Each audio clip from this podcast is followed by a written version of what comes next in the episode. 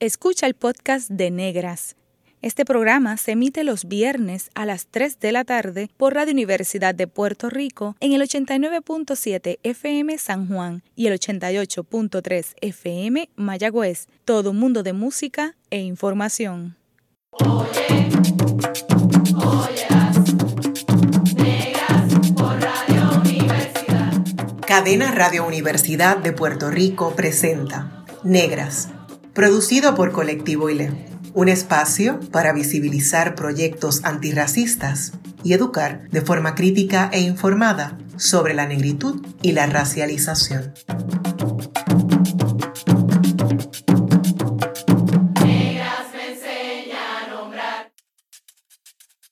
Hoy en Negras les saluda Bárbara Abadía Rezach.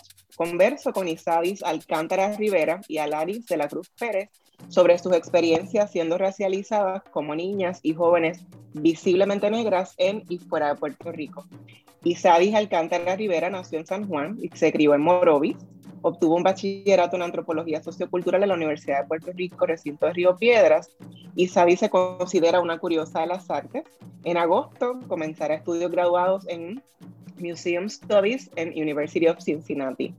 Por su parte, Alanis de la Cruz Pérez nació en San Juan, Puerto Rico. Es hija de madre dominicana y padre dominicano. Posee un bachillerato en psicología de la Universidad de Puerto Rico, Río Piedras, y actualmente cursa estudios conducentes a un grado doctoral en psicología escolar en Ohio State University. Bienvenidas a Negras. Gracias por tenernos. Gracias, gracias. Es un placer para mí tenerlas conmigo esta tarde. Eh, cuéntanos de tu crianza y educación. Pues yo me crié en Morovis eh, con mi familia materna. Mis papás se divorciaron cuando yo tenía tres años y me crié en, el barrio Vaga, un campito, en la finca de mi abuelo. Recuerdo correr, embacharme, jugar con el barro, con mis primos. Este, y nada, con relación a la educación, pues mm, Fui eh, y soy producto del sistema público desde la elemental hasta la universidad. este, la escuelita elemental a la que asistí era literalmente a dos minutos en carro de la, de la casa de mi abuelo y mi clase graduanda de sexto grado fue la última. Después fue víctima de cierre de escuela y pues actualmente entiendo que está siendo parte de un proyecto para hacer eh, como un hogar para ancianos, para hacer actividades y demás. Y nada, realmente pues sumamente agradecida del proceso académico, siento que tuve buenos maestros, este, que aprendí mucho y, y sí, eh, soy hija del sistema público. Y desde esa escuela de que cerró, escuela elemental, estudiaste también a nivel de intermedio y superior en Morovis. En Morovis, sí. Este, el, para la intermedia, pues fue diferente, fue un cambio porque se supone que me tocaba una que estaba como a 10 minutos de mi casa, pero mi tía era maestra en escuela intermedia en una escuela más urbana y pues entonces más como para pueblo, eh, otra parte urbana de, de Morovis, Barahona, y pues estudiándose en mi, en intermedia fue en Barahona. Y entonces la, la, high school pues fue en la, en la segunda escuela superior que hay en Morovis, son dos, la, la OG, la del pueblo, y entonces esa segunda, pues ahí fue que hice mi de 10 a 12. Ok, pues en eso coincidimos, que también vengo de, del, ¿verdad? Soy producto de la Escuela Pública de Fajardo en tu caso, Alanis, ¿naciste en San Juan? ¿Cómo fue tu crianza? ¿A qué escuelas asististe? Pues yo diría que también soy producto de escuela pública, pero empecé elemental en una escuela privada, un colegio, este Christian Day School, allá por donde yo vivo, casi a 15 minutos de mi casa. Pero llegó sexto grado y como que mis papás me comentaron que pues no podían pues pagar la, la escuela como tal So, básicamente terminé sexto y la otra fue irme pues a Sotero Figueroa, que es pública, y de Sotero pues University Gardens, que también es pública. Eh, no me quejo para nada del cambio de escuela privada a pública, porque en realidad como que uno ve la, cuán distintos pues los estudiantes son y cómo puedes conectarte más con los estudiantes que tienes allá por lo menos yo en mi escuela privada no éramos muchas personas negras, eso era ni muchos dominicanos menos. Pues, y es raro porque literalmente donde está esa escuela, ahí como una esquina después es casi todo dominicano, porque yo vivo en un área de dominicanos, eh, Caparra Terras se llama, ahí en San Juan, y la mayoría de los estudiantes no eran dominicanos, so entrar a esta escuela pública donde veía gente de distintas, como que distintos backgrounds y todo eso fue bastante chocante y bastante bueno para mí también, porque fue en ese momento que dije, espérate, yo soy dominicana, yo tengo raíces dominicanas, como que fue, fue, fue, fue súper bien. No me quejo tampoco de donde vivo. Eh, es un barrio también, como quien dice. No es, la, no es como que súper... Eh, no es súper tranquilo porque yo vivo en esta calle y en la avenida, como a cinco minutos caminando, este, está la avenida de Diego, que básicamente toda mi vida me, creí, me crié escuchando que habían balaceras y todo lo demás, o ya estoy acostumbrada a tirar del piso, esto, lo otro, que no me sentía no segura, pero a la misma vez puedo entender si una persona de fuera de donde yo vivo no se siente segura dentro de. eso no sé si eso hace sentido, pero... Sí, completamente, sí, sí. Como uno también va normalizando. Eh, yo también vivo muy cerca de, de, la, de la calle de Diego eh, y, desde mi balcón, pues yo observo estas comunidades empobrecidas que después del huracán, pues veía muchos toldos azules. Y mm, al principio de la pandemia había como un silencio, de verdad que era como sorprendente, porque antes de eso las balaceras son diarias. Y, y, cuando llega una persona que no está acostumbrada a vivir ahí, pues como, ¿y eso qué pasó? ¿Y qué está? Pues a veces incluso ahora con la virtualidad, me pasé en una ocasión que escuché una balacera y yo me quedé hablando más tranquila y la persona que estaba conmigo en la videollamada fue, Bárbara, ¿estás bien? ¿Qué pasó? Y yo, eh, para mí era normal, yo, ah, sí, eso pasa todas las noches. Entonces hay que te das cuenta, ¿no? De, de cómo uno va normalizando ciertos procesos, ¿no? Y, eh, y bueno, nosotras entre la psicología y la antropología podemos verla explicarlos, no justificarlos, ¿verdad? Pero uno puede explicar todas estas situaciones. Me pareció bien interesante, eh, Alani, que mencionas que no es hasta que estudias en una escuela en tu comunidad que te sientes dominicana, eh, a pesar de que naciste en Puerto Rico. Entonces me gustaría que, me hablaran ambas, porque en el caso de Isadis, el papá de Isadis es dominicano. Eh, entonces, pues, que me puedan hablar un poco de cómo se identifican racial y étnicamente hoy día.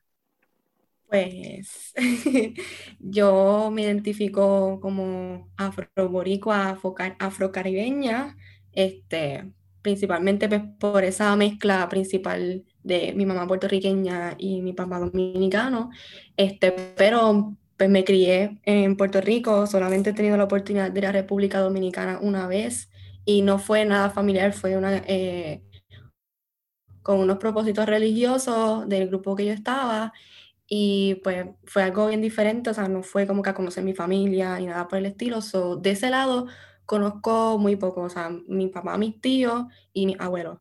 Este, pero, pero sí, afrocaribeña, afroboricua, hasta la muerte.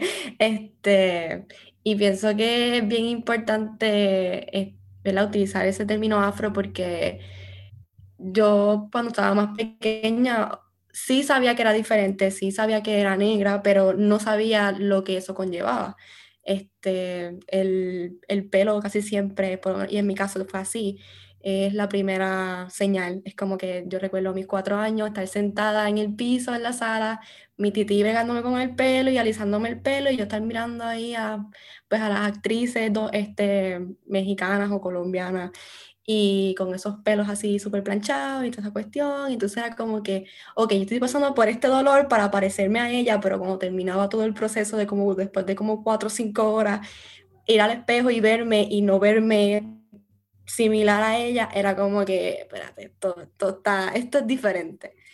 So, pero sí, como que pienso que entonces el, ese prefijo afro le da poder y da, sabe, como que, mira, mis procesos son distintos, pero no significa que no soy humana, soy humana también, ¿ok? y pienso que, que sí, eh, es súper importante. Y esto me hace pensar en, en la iniciativa de, del censo que el colectivo le estaba llevando de marcarse afrodescendiente o marcarse como persona negra. Este, y pienso que fue un esfuerzo súper, súper importante porque realmente pues al, es, me, hace pensar en, yo no veo colores, pero entonces al no ver colores estás eh, devaluando, estás tapando esas otras experiencias. So, el, esa iniciativa del censo también pues es como que, mira, hay gente en Puerto Rico, Puerto Rico no es blanco, Puerto Rico es un sinnúmero de colores. Puerto Rico es un, país que es hijo de, esa también, de ese esfuerzo, de ese cimarronaje, de ese sacrificio, ¿sabes? De, de nuestros antepasados. Me gustó cómo dijiste que en Puerto Rico hay negro, hay blanco, como que hay más colores, porque recientemente yo estaba en un cumpleaños de una amiga, eh, pues que la mayoría pues son boricuas, pero son boricuas pues son blancos. Y entonces las amistades que ella invitó al cumpleaños eran blancos también, bien argentino, chileno y todo lo demás. Y una de las muchachas cuando entra, que está saludando a todas las personas, se para donde mí y me dice, porque yo le hablé en español, le dije hola. Y ella me dijo, hola, y se para y hace, ¿de dónde tú eres? Y yo, de Puerto Rico. Y como que desde ese momento me sentí sumamente incómoda. Y yo llamé a mami y le dije, mami, yo probablemente me vaya en Uber porque esto está bien raro. Pero después obviamente me quedé porque había comida boricua. Y yo dije, hace tiempo yo no como comida boricua, me, me voy a quedar aquí por la comida. Pero fue como que a veces es triste ver cómo somos invisibilizados y muchas personas no saben que en Puerto Rico hay personas negras. Y es como que partí aquí, hola, saludos y muchas veces que no sé también si te ha pasado, sabes que cuando estás aquí en Estados Unidos y te preguntan, ah, so you're black, right? Y yo, sí, pero yo soy boricua. Y yo, pero en Puerto Rico hay gente negra, ¿y qué esto y lo otro? Y yo, ajá, existimos, estamos aquí por una razón. Y pues nada, quería compartir eso, pero pues yo me considero una persona, pues una mujer negra, este, dominicana y boricua.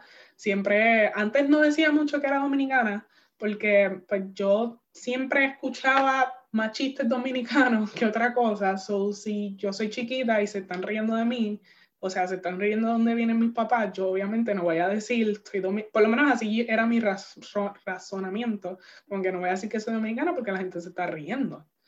Pero ya cuando pues estoy más grande, entré a escuela eh, intermedia hasta la misma este, high school, es más, diría que más lo internalicé más en la universidad que en otro sitio lo de dominicana.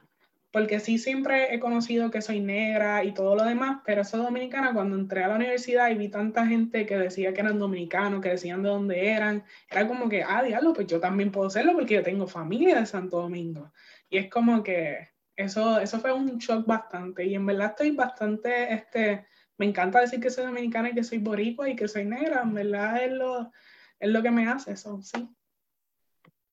Qué bien, qué interesante, ¿no? Cómo se dan todas esas dinámicas y para la gente que nos escucha, ambas están en Estados Unidos. Eh, y, y, sí, es bien interesante cómo se dan esas dinámicas, como en algunos estados particularmente hay una población puertorriqueña no visiblemente negra, ¿verdad? Entonces, eh, ese imaginario que tiene mucha gente, bueno, hay mucha ignorancia y mucho desconocimiento sobre incluso la relación colonial, ¿verdad?, de Puerto Rico con Estados Unidos.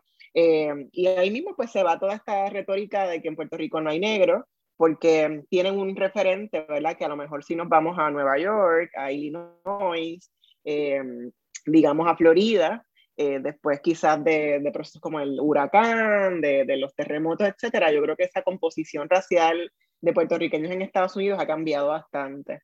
Eh, pero, pero sí, esa experiencia que cuentas, Alani, me, me, pasó muchas veces, hablar español y es como que, ¿por qué hablas español?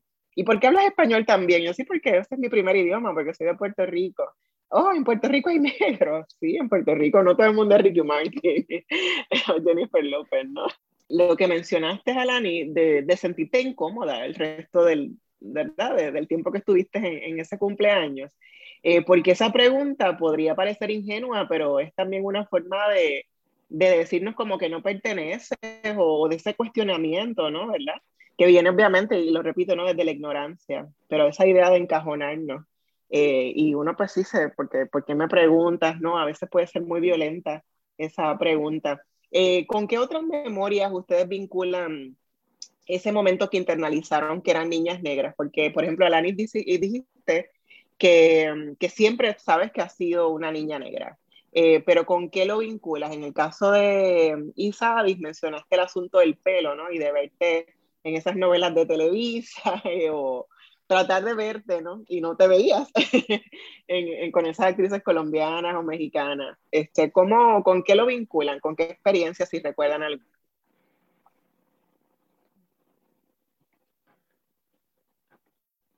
Esa es una excelente pregunta. Este, yo diría que también lo vincularía con el pelo. Este, mi mamá y mi tía son beauticians, so desde chiquita siempre me han bregado en el pelo.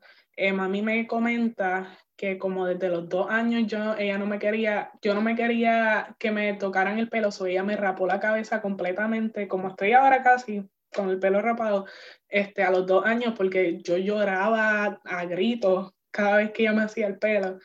Pero después, este, pues pasé por el proceso del alisado. Este, una de las cosas que sí me acuerdo este, de ser distinta, eh, pues digo, de ser negra, fue que como que en mi elemental, pues es privada, no somos muchas personas negras, eh, mami siempre me cambiaba el pelo con distintas trenzas. Y yo me acuerdo siempre la ansiedad que me daba entrar al colegio con el pelo nuevo, era como que, ¿qué me van a decir? ¿Me van a ver fea? No sé. Y yo no me acuerdo que alguien me haya dicho que me iba a ver fea, pero yo creo que era yo misma ya internalizando, estoy distinta, me van a, van a ver el pelo, van a decir algo. Por lo menos me acuerdo que las maestras me decían que me veía linda, eso, eso, eso es bueno. Pero sí me acuerdo que esa ansiedad antes de bajarme del carro era, era otra cosa. So diría que el pelo es por donde me iría.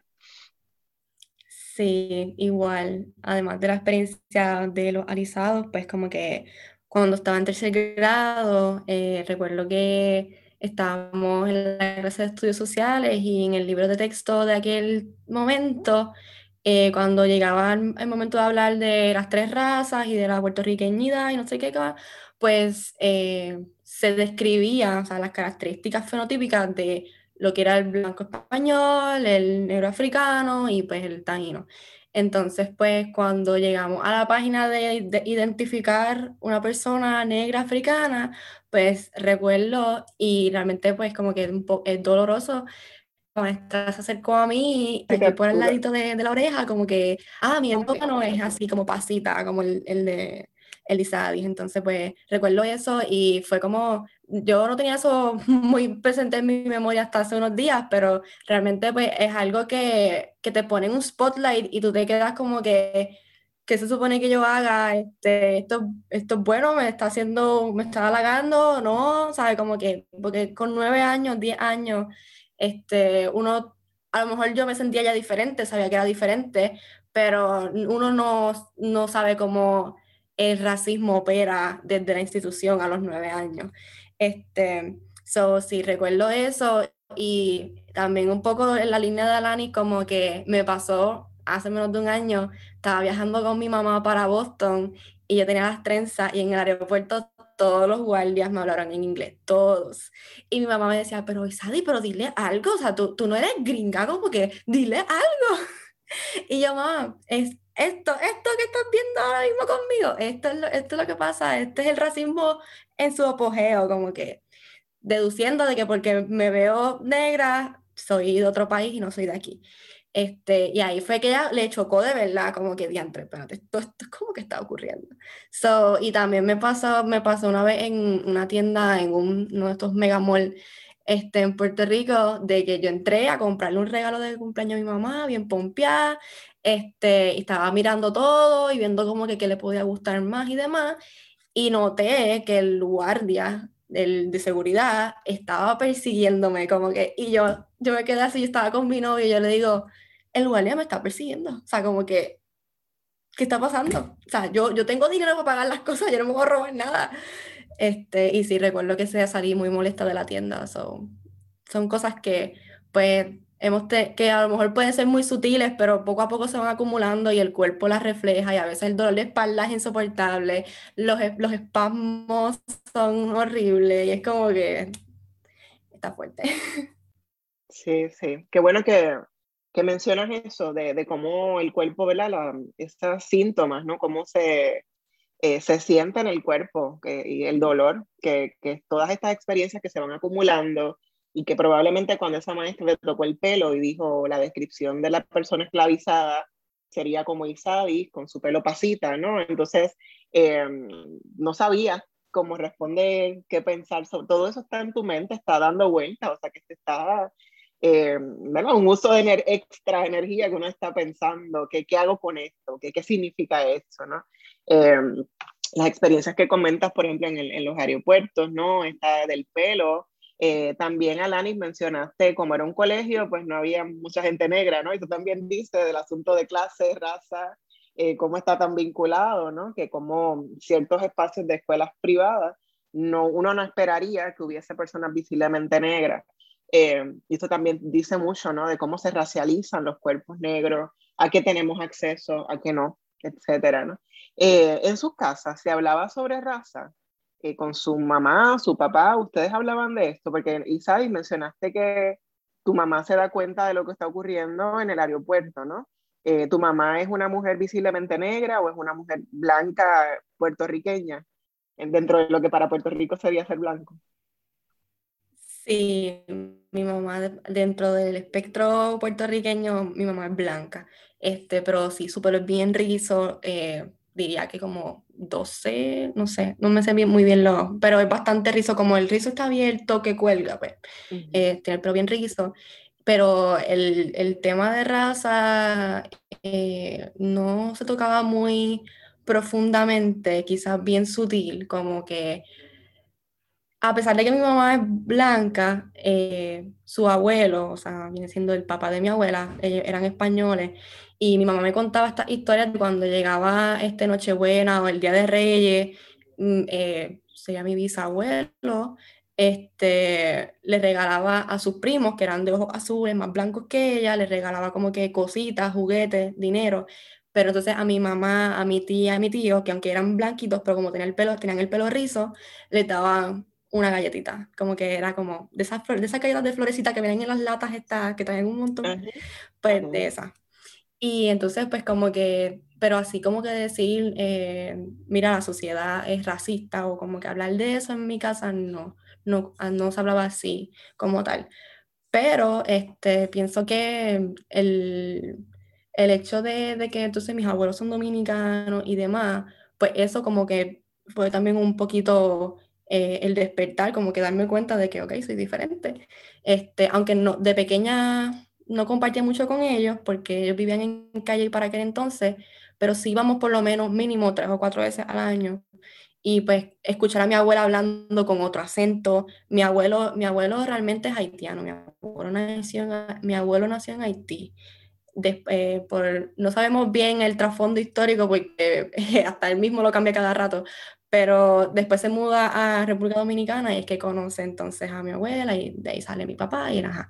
Y entonces pues escuchar a mis abuelos hablar diferente, cocinar diferente, como que eso fue un poco como que también, y pues aunque explícitamente no se hablaba de racismo en mi casa o de que éramos personas negras, porque pienso que también este, hay un poco de ese lado de la familia, una negación bien fuerte de, de ser una persona negra eh, o afroboricua o afrodominicano, este, y lo veo mucho en la figura de mi papá específicamente, como que él, él, entró a la Fuerza, al Army, Fuerzas Armadas de Estados Unidos, y como que también es un proceso donde pues él se ha americanizado bastante, so, sí, es como, es un proceso bien fuerte también, como yo, yo estoy este, en este descubrir y empoderarme desde mis raíces y desde mi descendencia afro, afro.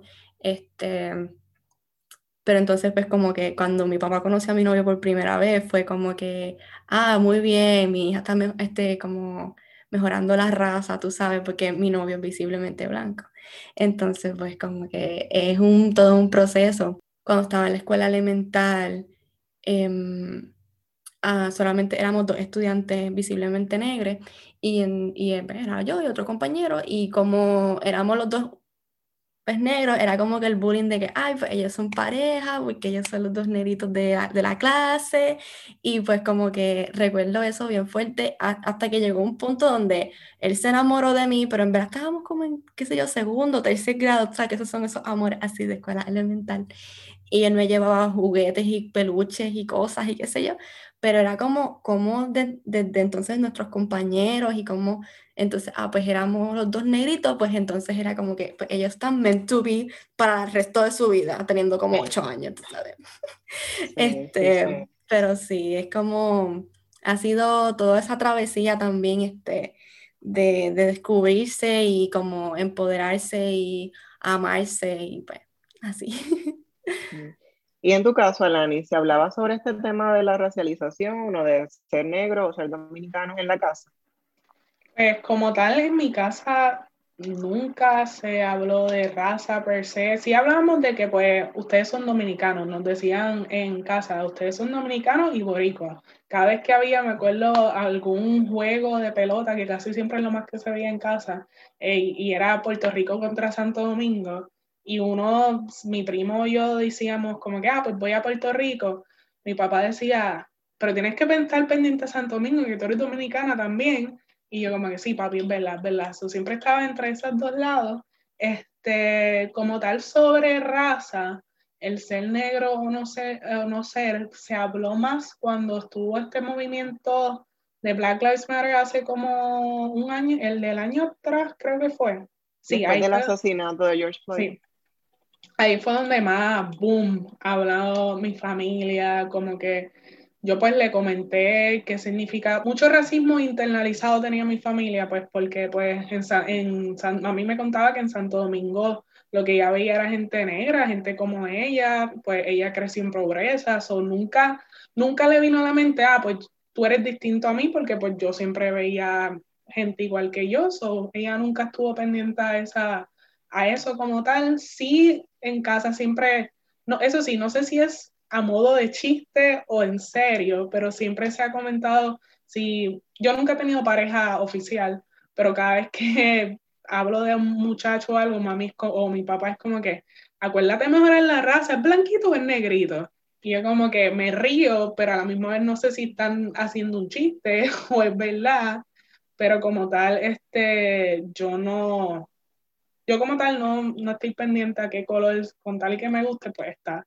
Pero me gustó algo mucho que dijo Isadis, que me, en verdad yo no sé si me vieron que estaba como que en verdad me pasó un montón, que era en high school y desde chiquita, si había un muchacho negro en la clase, siempre me lo machaban. Era como que, sabes que ustedes dos van a ser la pareja más linda y yo nunca lo pensé como bullying, pero en cierta manera lo es. Y yo creo que llegó un punto que cuando yo era chiquita, yo decía que no me gustaban los negros porque me machaban tanto con un negro que era como que, pero si no me gusta.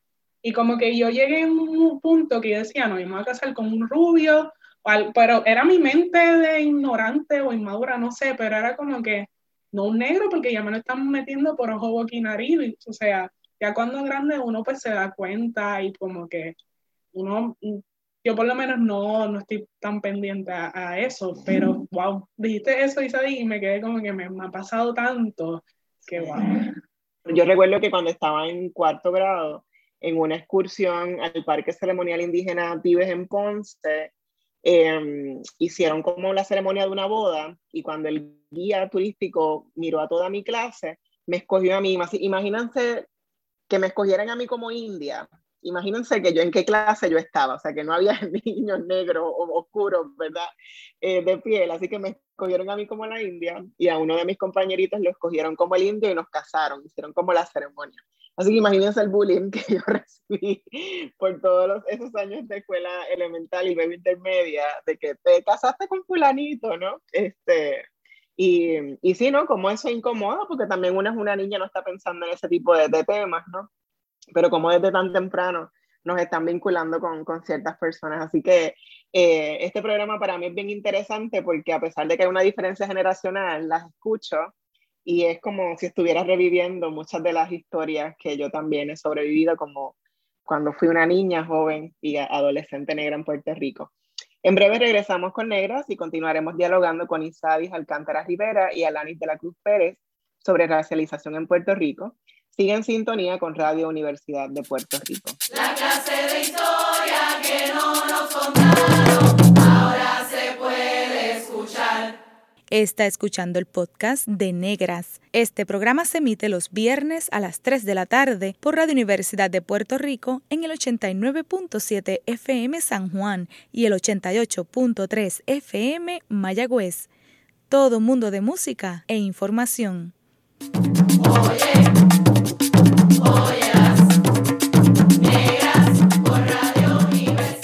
Usted está escuchando Negras, inspiradas en las grandezas de nuestras ancestras. Le saluda Bárbara Abadía Restach. Hoy tengo el placer de platicar con mis exalumnas Isadis Alcántara y Alanis de la Cruz sobre cómo se racializa a las mujeres negras en Puerto Rico y fuera de Puerto Rico también. En el primer segmento me hablaron de sus experiencias de infancia siendo niñas negras, experiencias en la escuela, eh, con su familia. En el caso de Isadis, tiene un, abuelo haitiano que se crió en República Dominicana, una abuela dominicana que viajaron a Puerto Rico, ahí nació tu papá en Puerto Rico, pero tiene hermanos que nacieron en Dominicana. En el caso de Alanis, tanto padre como madre nacieron en República Dominicana. Eh, y pues me estuvieron hablando ¿verdad? de esas distintas experiencias eh, y, múltiples formas en las que se manifiesta el racismo antinegro, ¿verdad? En los espacios que ustedes han estado, que han habitado. Eh, pero también eh, pregunto, ¿verdad? Sabemos que Puerto Rico es un país racista y xenófobo. Eh, Alani, recuerdo que mencionaste que incluso no te atrevías a decir que eras dominicana por la cantidad de chistes degradantes sobre los dominicanos. Eh, eh, y Sadis mencionaste que tu papá también, pues como que no necesariamente se lo dice públicamente, ¿verdad? Que es dominicano, etcétera. Entonces, ¿cómo eso afecta, no? El, el no poder decir, aunque sabes que te están viendo diferente, pero no poder decirlo, no sentir que sería como una amenaza si, si lo dices, ¿no? Eh, ustedes nacieron en Puerto Rico, tienen unos vínculos con República Dominicana y ahora mismo viven fuera de Puerto Rico. ¿Han visto diferencias o podrían determinar si hay diferencias en cómo se manifiesta el racismo antinegro República Dominicana, Puerto Rico, Estados Unidos? Eh, bueno, eh, cuando, por lo menos en Estados Unidos, cuando yo me vine acá a mudar a Columbus, mis papás los dos vinieron a ayudarme pues a moverme y todo lo demás. Y me acuerdo como, me acuerdo como hoy que estábamos caminando al CBS que queda como a tres minutos de nosotros. Y no, pues mis papás, mami y yo somos más oscuras. Papi es un ching más claro, pero sí igual de negro. Y estábamos caminando como que por la acera y me acuerdo que esta señora venía con su perro y había espacio y literalmente ¡pup, pup! se fue para el otro lado. Y yo, ok, en, los primeros días aquí, y eso es lo primero que veo, ya mi mente ya estaba pensando, olvídate, ya esto es lo más racista que existe. Y a mí lo que más me molesta es por lo menos cuando no tratan bien a mis papás, que es otra cosa que me pasó. Este, estábamos en Walmart comprando unas cosas, mi mamá no sabe inglés, papi sí y mami estaba diciéndole a papi algo en español, claramente, y la señora de atrás como que le dijo una grosería y fue como que me hizo sentir mal en el sentido de que mami no se puede defender. Y es como que porque esté hablando español no te va a hacer daño a ti que ella hable español. eso es lo más que he visto, que pues diría que pueden ser microagresiones, pero a la misma vez siguen siendo igual de agresiones grandes, como que ¿por qué tú te tienes que ir al otro lado de la acera? Yo no te voy a hacer daño, yo estoy con mis papás, como que no te estoy haciendo nada por el estilo. En Puerto Rico creo que hemos dicho varias cosas, pero de Santo Domingo, aunque no me he pasado mucho tiempo allá de que yo las he vivido, mi tía me comentó que cuando ella fue a ver a su sobrina con su hermana en Santo Domingo, porque mi, mi prima está estudiando veterinaria pues en Santo Domingo y está viviendo en un sitio, no es un sitio súper caché, una cosa súper brutal, pero es un sitio pues bonito y pues affordable pues para, su, para ella. Y mi tía me comenta que la confundieron con la que limpia. Yo lo que llevo viviendo acá son casi dos meses todavía, más o menos. Creo que hoy se cumplen dos meses. Este, y la, una de las experiencias más incómodas para mí fue, yo estaba con mi papá en un supermercado y tuvimos que ir al baño. So, estábamos cruzando por toda la góndola para ir al baño Y cuando estábamos llegando, este señor pasa y como que saluda a mi papá, pero como con tono como medio, como, como que buenas noches. Y entonces mi papá se quedó como, buenas noches. Y mi papá como que un poco le gusta un poquito buscar la vuelta, solo le dice, perdóname, te conozco, o sea, todo esto es en inglés, obviamente. Y es como que te conozco, ah, porque pienso que te confundí con alguien del Army, porque es que yo soy, yo soy veterano. Y entonces ahí el señor se quedó como que, oh, espérate, no me puedo meter con esta persona, y siguió caminando. So, y, pero fue simplemente como que para ser grosero, porque obviamente vio a un hombre evidentemente negro, con una muchachita evidentemente negra, y pues, no sé, el racismo que opera todos los días.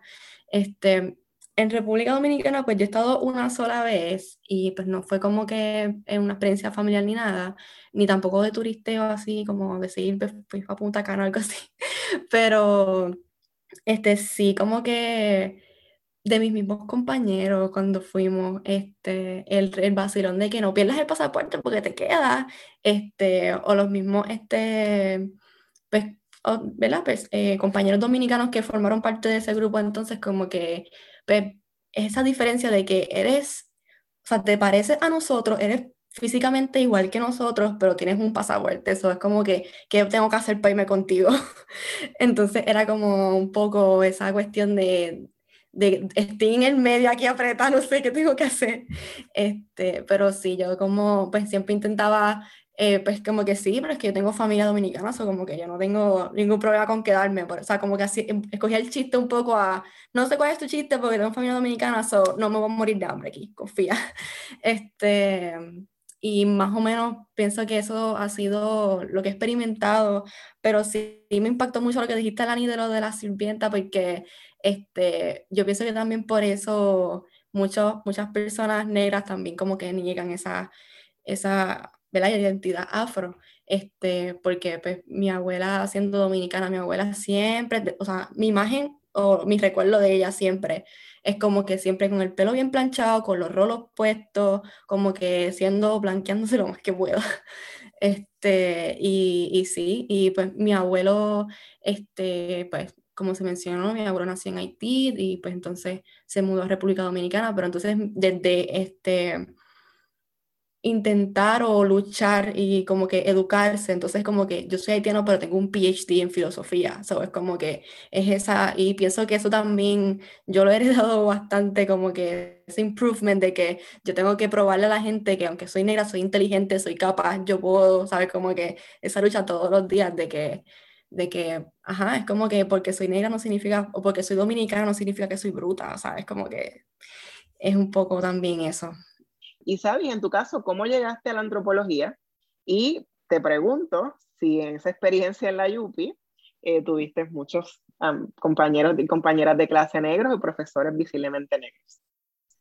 Pues llegó la antropología, es una travesía muy graciosa, porque desde pequeña siempre quise ser paleontóloga, yo los dinosaurios y toda esa cuestión, y pues siempre las películas, las películas de Dinosaur, las de Littlefoot, todas esas películas, yo amaba esas películas. Este, también Tarzan, toda esa cuestión, ¿sabes? Toda esa, sí, anyway, pues la cuestión es que ya después cuando estoy un poquito más grande, empiezo como que a cuestionarme, yo, yo, quiero, yo quiero ser paleontóloga o no, ¿qué quiero hacer? Mi mamá es enfermera, fue enfermera muchos años, como que, ay, pero a mí también me gusta la biología, como que me puedo hacer doctora, no sé. Este, y cuando tengo como entre 13, 14 años, que yo creo que fue el boom de Bones y no sé qué, pues entonces fue como que, ah, pues yo quiero ser como la doctora Brennan, como que yo quiero ser antropóloga forense y la, la, la. Este, pero eso todavía sigue cambiando, como que ya cuando estoy un poco más grande, hago un proyecto de, creo que fue para noveno grado, este, de lo que queríamos ser cuando fuéramos grandes, no sé qué cuánto, y empiezo a buscar la antropología forense y demás, y como que, ah, sí, me sigue gustando, pero cuando llego a la high es como que yo me metí full en las clases de historia este, y la sociología, y entonces eh, recuerdo que en cuarto año, por no coger mi clase de salud por segunda vez, porque creo que fue que cerraron unos cursos en la escuela, no sé qué, y nos pusieron a repetir clases, yo me apunté en dos clases de historia, como que en la de cuarto año que nos tocaba y en otra clase que tenía que ver con racialización, con historia de África y algo así. Entonces, pues como que por ahí empezó un poco, entonces mezclando la este, lo, antropología forense, que era como que, ah, pues los muertos, no sé qué cosa, bla, bla, y entonces mezclando entonces con, con culturas vivas, con lo que está pasando, bla, bla, y la sociología. Y entonces, pues cuando entró, cuando fui aceptada en la UPI, este, yo fui aceptada originalmente por sociología. Este, pero entonces cuando yo veo el currículo, yo como que no, yo no, yo no quería esto, espérate, espérate, yo tengo que cambiarme. Y me cambié a antropología y empiezo a coger las clases medulares de sociocultural. Yo dije, ah, yo me voy a quedar aquí, esto es lo mío, yo me voy a quedar aquí porque realmente me interesa, me incomoda, me, me mueve el ver y estudiar y saber cómo, cómo la sociedad, cómo los seres humanos han transformado todo esto, cómo cuántos engranajes y sistemas están operando para que estemos funcionando como estamos funcionando hoy y cómo eso también puede estar bien jodido al mismo tiempo, perdonando la expresión. Este, y pues sí, así fue que llegué a la antropología, fue como un roller coaster de muchas cosas, pero, pero sí. ¿Y tenías muchos compañeros y compañeras negros y profesores Eh, negros? no, la, la verdad no. Este, puedo creo que contarlos con mis dos manitas, creo que son menos de 10 en cuatro años y medio más o menos. Este, mi primer círculo de amistades de la universidad este, eran todas niñas blancas, o sea, mujeres blancas. Este, ya cuando entonces estoy en sociales como tal, tomando cursos de antropología y demás, realmente mi primer, primera profesora visiblemente negra fue usted, así que, y ya fue en tercer año, eh, todos los demás profesores no eran visiblemente negros. Este, y no es que no se hablara de racialización quizá en algún segmento de algún capítulo, de alguna, no sé, quizás creo que en principios de arqueología se habló un poco de eh, esa diferencia cuando a lo mejor eh, el arqueólogo es una persona negra, cuando el arqueólogo es una persona blanca, cómo se reconoce todos estos trabajos. Y todo este engranaje y todo este background de la antropología súper androcentrista, male, blanco, este, so creo que ahí puede ser bien poquito, pero no como que en nuestro contexto. Así que, pero pienso que nos falta mucho en Puerto Rico también y en Estados Unidos, y, pero en, en el mundo entero, en como que tener esa representación en los espacios académicos este, y también la accesibilidad para que personas jóvenes negras puedan, que creo que vi esta mañana que van a volver a subir los créditos en la UP y yo estaba así, como que no puede ser. Este, desde 57 dólares que era hace como 4 o 5 años atrás a 146, creo que es algo así, una cosa este, bien triste. Ya no tenemos casi una universidad pública y accesible. Exactamente, y para las personas, ¿verdad? Con, que pertenecemos a ciertos grupos, ¿verdad? Que nos han marginalizado y nos han etiquetado con ciertas, eh, que representan opresiones, ¿no? Para lo que sobrevivimos, pues menos posibilidades de llegar a la universidad. Es interesante ahora que finalmente se aprueba un grado menor en la Facultad de Estudios Generales en Afrodescendencia, se aprueba un programa de racialidad y afrodescendencia que fue subvencionado por la, por una, por la Mellon Mays con 700 mil dólares, eh, que hubo o se está dando un curso de afrodescendencia en el Caribe, América Latina. Entonces, eh, ¿dónde están las experiencias de las personas negras? ¿Dónde están los, investigadores e investigadoras negros y negras eh, en la Universidad de Puerto Rico, verdad? En tu caso, Alani, ¿cómo llegas a la psicología? Y te hago la misma pregunta, este, ¿tuviste compañeros y compañeras visiblemente negras? eh, profesores o profesoras negros en, en la UPR? Eh, pues también yo creo que lo mío fue un roller coaster, pero de distintas cosas. Como que cuando chiquita lo más que me acordaba es que quería ser diseñadora de moda. Después pasé esa fase, no me gustó. Este, una de las clientas de mi tía era como que close con la familia y ella era, este, era, ay, ¿cómo se dice? Ay, era nurse también, eh, pero a mí me gustaba eso porque siempre yo he pensado como que mi misión en la vida siempre ha sido ayudar a la gente, como que siempre yo he pensado ¿Era que es eso. enfermera? Enfermera, sí, sí, eso, eso. Sí, esto, el modal me, me tiene como que con el spanglish por todos lados, es horrible. Anyways, este, yo me acuerdo que ella siempre decía como que le gustaba ayudar a la gente y siempre estaba cuidando gente y todo lo demás, hasta que un día me dijo que tuvo un, una- un horario como de 24 horas y no podía dormir y yo dije, ah, a mí, yo amo dormir, enfermera no va a hacer mi trabajo. So, yo seguía buscando y buscando y entonces entré a University Gardens, que es ciencias y matemáticas, e, especializada en eso, pero yo cogiendo tanta ciencia y tanta matemática me di cuenta que yo no doy para eso, como que no me gustaba nada de eso, o sea, me salía bien en las clases, pero no me gustaba nada de eso y encontré sociales. Este, y pensé psicología, pero me decían mucho, este, amistades y mi familia me decía, ¿por qué quieres hacer un bachillerato en psicología? Si cuando termine no vas a tener trabajo, no vas a poder porque pagarte. Y siempre me decían, trata trabajo social, ahí vas a tener trabajo y te van a pagar. Y yo, pero es que yo quiero la salud mental, no es que el trabajo social no lo tenga, pero yo quería algo más como que hablar con la persona y poder ayudarlo a un nivel tú a tú. Y también como que tuve una experiencia en la high school donde pues conocí a varias personas que tenían pensamientos suicidas y básicamente yo, que eso básicamente es lo que estoy, ese es mi research acá, este, el suicidio pues, en personas, en, mi, en minoría, en negros y pues latinos. Y pues entré por psicología, este, y ahora estoy psicología escolar.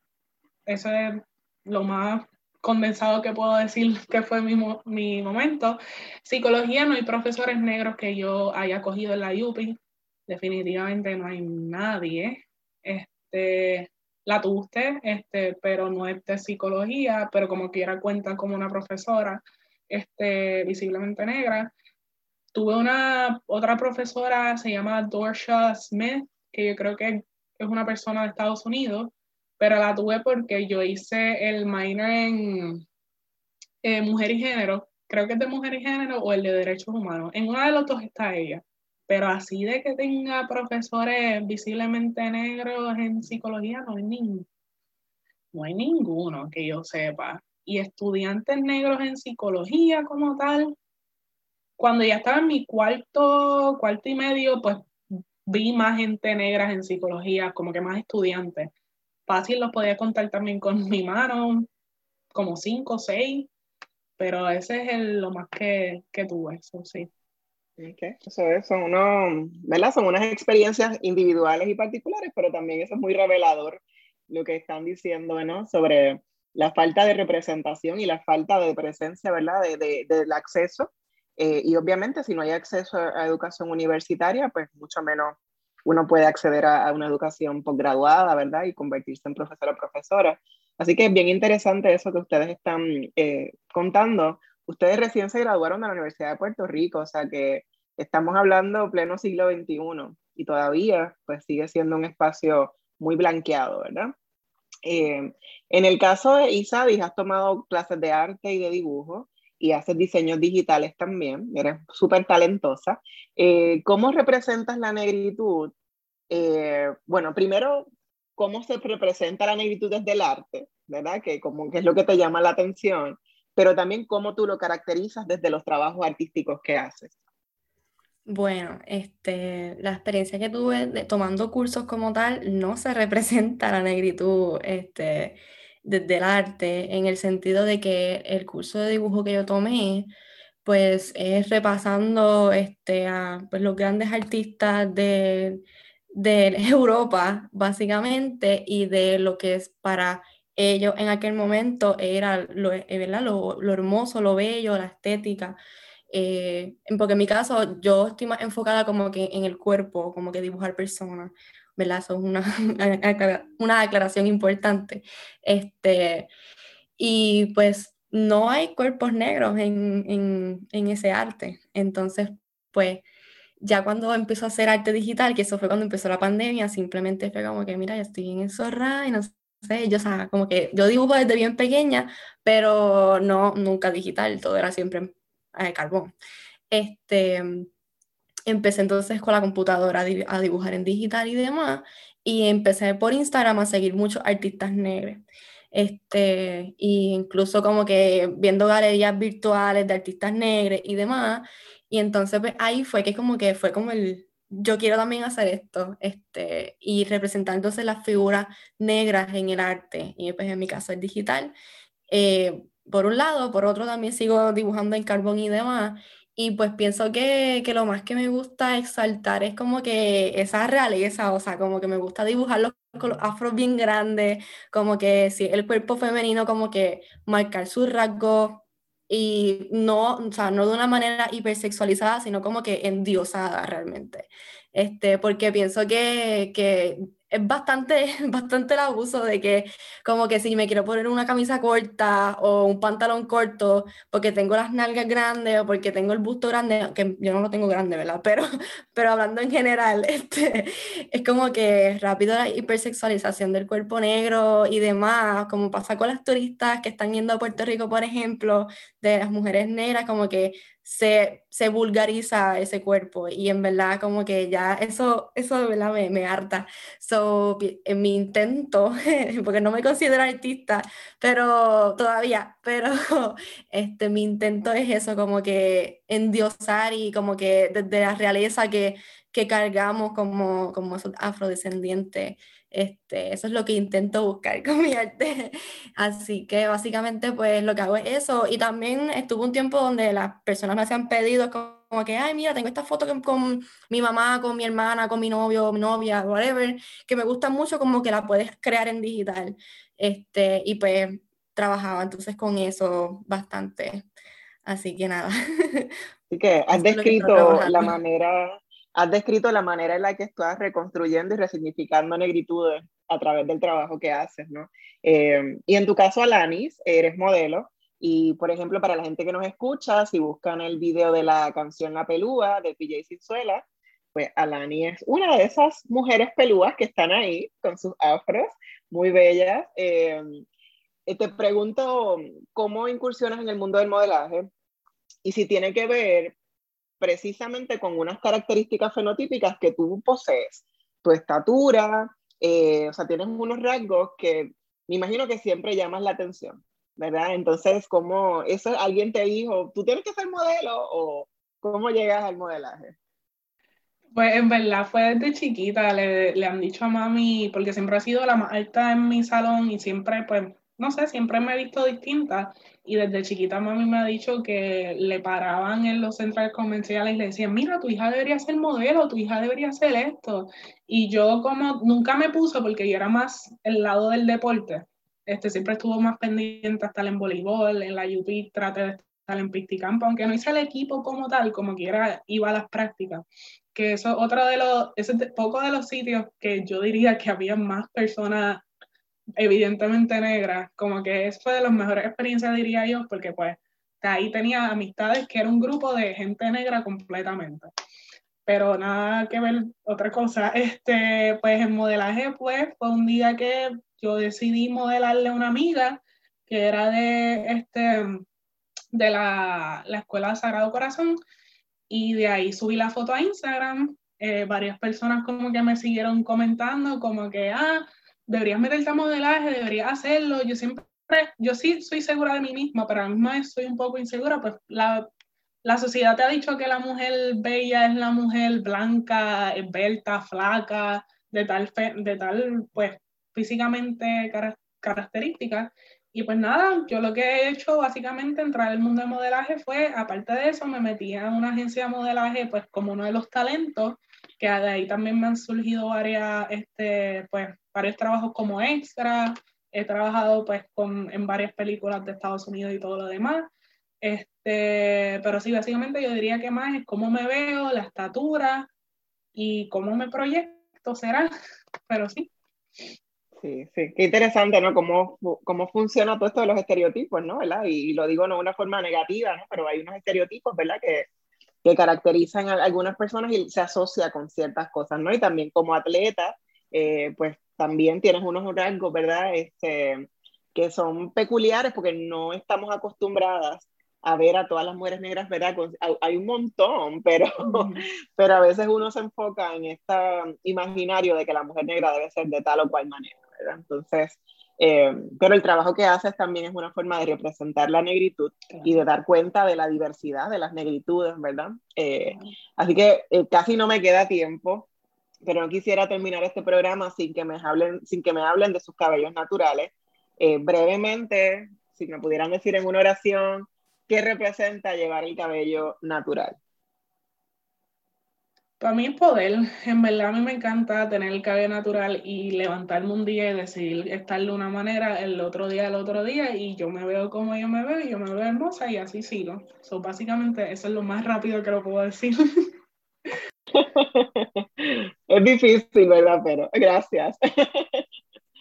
Bueno, para mí tener mi cabello al natural representa evolución y amarse a uno mismo, amarme a mí misma.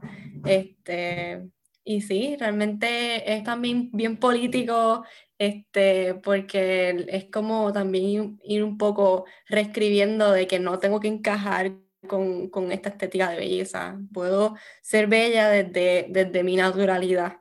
Este, y sí, básicamente creo que ahí lo puedo resumir. De verdad que estoy súper agradecida de haberlas tenido en este programa. Faltaron muchos temas por atender. Eh, particularmente Isadis también ha sido lideresa en tu comunidad religiosa como católica en Puerto Rico. Em, estas experiencias que están teniendo también ahora en Estados Unidos.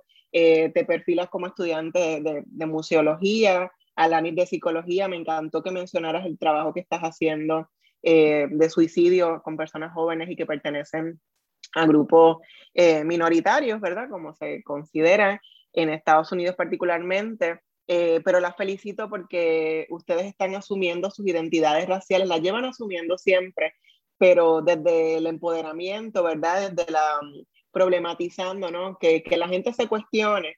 cuando piense ahora en una muchacha joven negra de padres dominicanos en Puerto Rico, que piensen en Alanis, que piensen en Isadi y en muchas otras, ¿verdad?